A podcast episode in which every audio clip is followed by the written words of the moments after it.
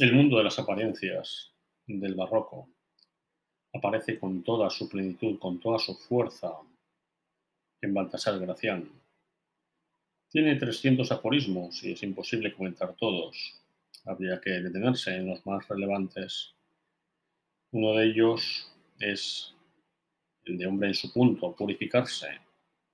Aquel que dice, varón consumado, sabio en dichos y cuerdo en hechos, se perfecciona cada día, es admitido y aún deseado del singular comercio de los discretos.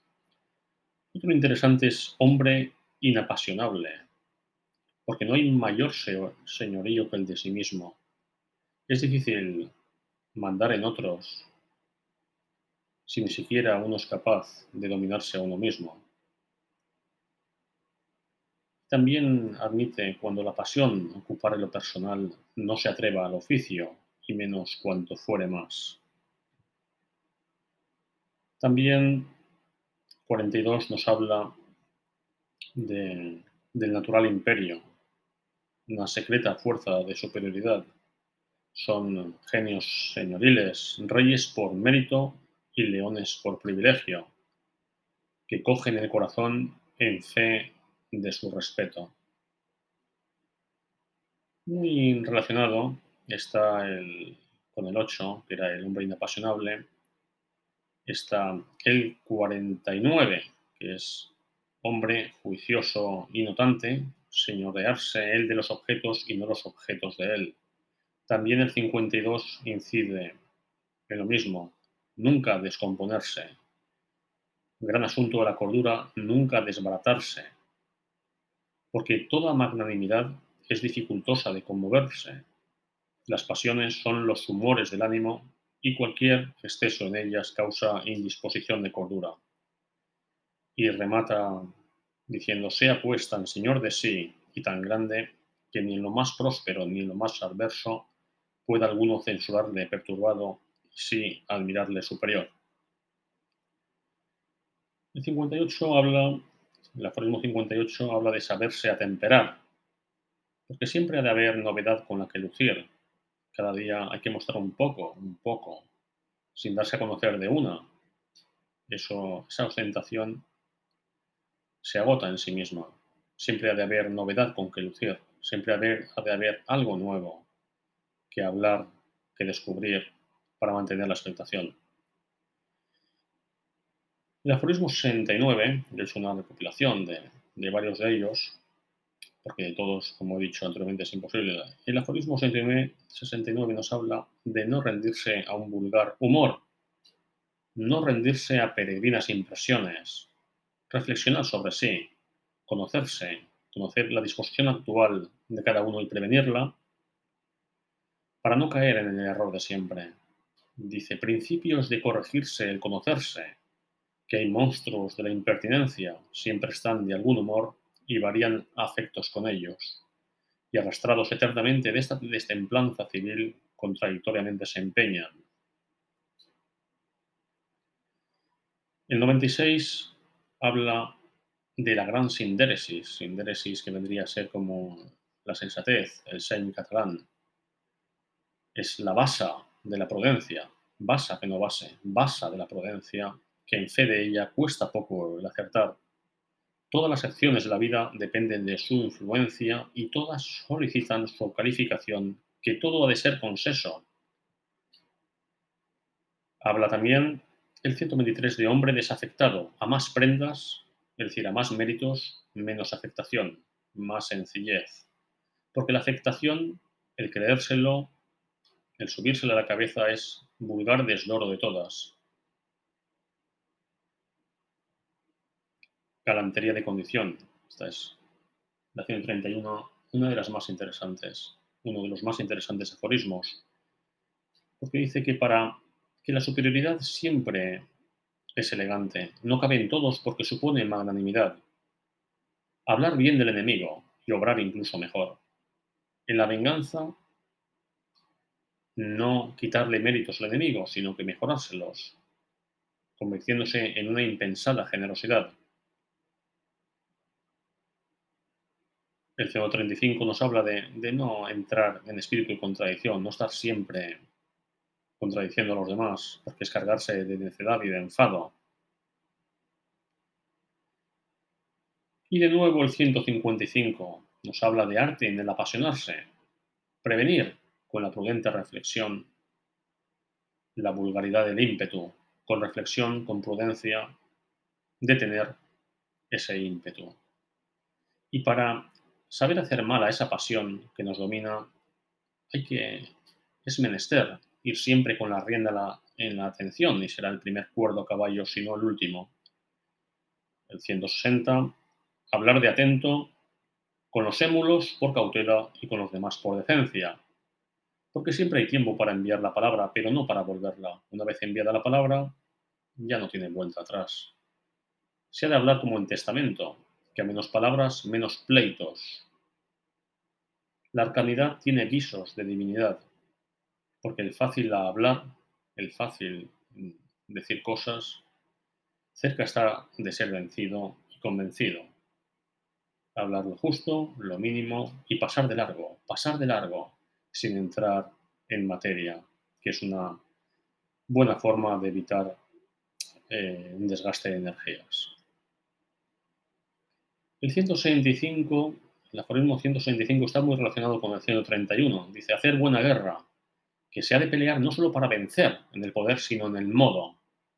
Vencer a los ruines no es victoria, sino simple rendimiento, incluso simple anécdota, porque siempre fue superioridad la generosidad. El ser generoso, síntoma es de superioridad.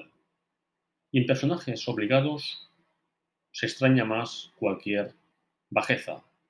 La nobleza debe distar mucho de la vileza. Y termina este aforismo de una manera elegante, de lo mismo que habla, de la elegancia. Dice, préciese de que si la galantería, la generosidad y la fidelidad se perdiesen en el mundo, habrían de buscarse en su pecho. El 168 me parece muy relevante. Me parece muy relevante porque dice no dar el monstruo de la necedad. La necedad o los necios son todos esos desvanecidos, presuntuosos, porfiados, caprichosos, persuadidos, extravagantes, figureros, graciosos, noveleros, paradojos, sectarios y todo género de hombres destemplados, monstruos todos de impertinencia. Porque toda monstruosidad del ánimo es todavía más fea, más deforme que la del cuerpo, porque toda monstruosidad del ánimo desdice, niega la belleza superior. Igual que la belleza corporal resulta hermosa, más bella es, más bella es no caer en la monstruosidad del ánimo, de los necios, de los desvanecidos, de los porfiados, de figureros, de graciosos, de paradojos, sectarios, hombres todos,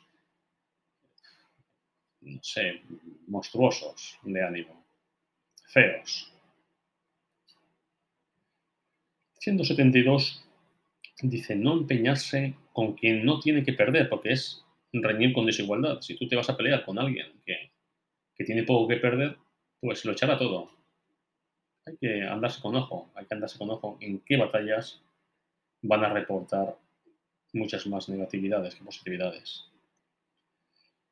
Quizá uno de los aforismos más importantes es aquel que dice hombre de paz, hombre de gran paz, hombre de mucha vida. Para vivir, dejar vivir. Se ha de oír y ver, hase de oír y ver, pero callar, porque el día sin pleito hace la noche soñolienta. Vivir mucho y vivir con gusto es vivir por dos y fruto de la paz. Para vivir, dejar vivir. Hombre de gran paz, hombre de mucha vida. Todo lo tiene a quien no se le da nada de lo que no le importa. No hay mayor despropósito que tomarlo todo de propósito.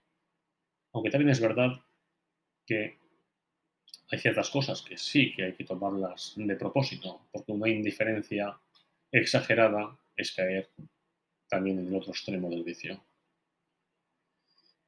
no ser reagudo, no saberlo todo, no saber más que nadie, sino que más importa ser prudente, prudencial, porque saber más de lo que conviene es despuntar, y las despuntas, las sutilezas, quiebran.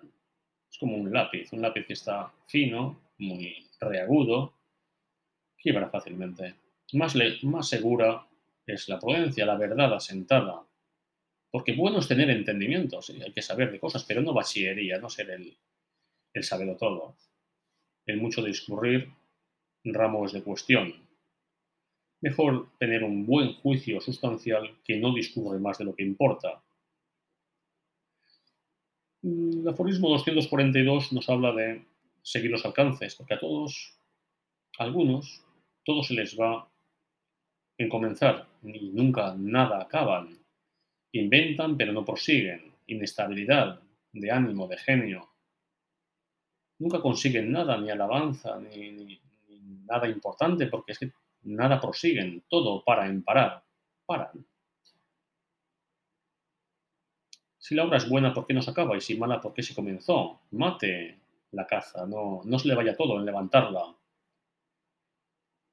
El 257, este aforismo de Baltasar Gracián, nos dice que no vale la pena llegar a rompimiento con alguien que siempre puede salir descalabrada la reputación. Cualquiera vale para enemigo y, no, y no así para amigo.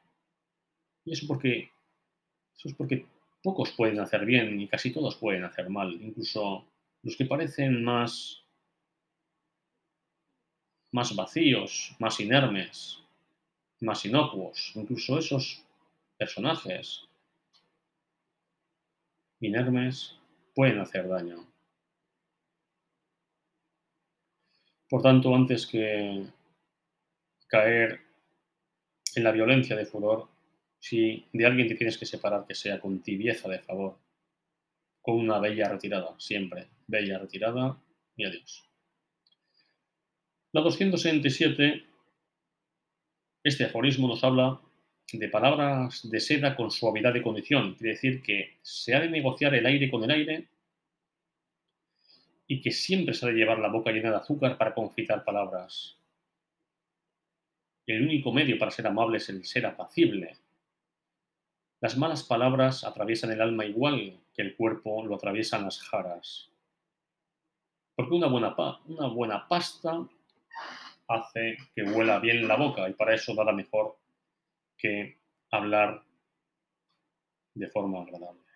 Vender el aire. El aforismo 275 nos dice que hay que ser corriente, pero no indecente, porque no siempre se puede estar de figura y de enfado, no siempre parece que quiera ser el todo te afecte. No te puede afectar todo siempre, ni afectar melindres. Estos se han de dejar para su sexo. Hasta los espirituales son ridículos. Lo mejor de un hombre es parecerlo. Es parecerlo.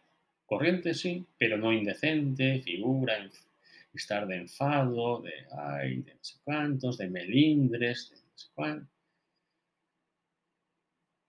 287, muy parecido a muchos otros, el 52, el 69, el 8, nos habla de nunca obrar apasionado, porque todo lo errará, nobre por sí quien no está en sí. La pasión siempre destierra la razón. Si uno se conoce alterado, toque a retirar la cordura, porque no acabe de encendérsele en la sangre, que todo lo ejecutará sangriento, y en poco rato dará materia para muchos días de confusión suya y murmuración ajena. De los últimos aforismos, destaco el 293, que habla de, la madurez, de la gravedad material que hace precioso al oro, pero la moral a la persona. La compostura del hombre es la fachada del alma, no es necedad con poco meneo, como quiera la ligereza, sino una autoridad muy sosegada. Habla por sentencias, obra con aciertos. Y supone un hombre muy hecho porque tanto tiene de persona cuanto de madurez. La 295 dice, no, no ser hazañero, sino hazañoso. Todos, aquel que busca el aplauso, como camaleones, dan hartazgos de risa porque la vanidad, aparte de ser enfadosa y molesta, es reída. ¿Quién anda mendigando hazañas sino las hormiguillas del honor? Tu hormiguilla, que, es nada, que se siente nada, que es absolutamente nada, que se siente vacía, busca que la admiren con sus hazañas. afectar menos sus, sus mayores eminencias. Hay que afectar las eminencias, afectarlas menos o nada. Conténtese con hacer y deje para otros el decir. Lo importante no es lo que se dice, sino lo que se hace. Dar las hazañas y no venderlas. Aspirar antes a ser heroico que a solo parecerlo.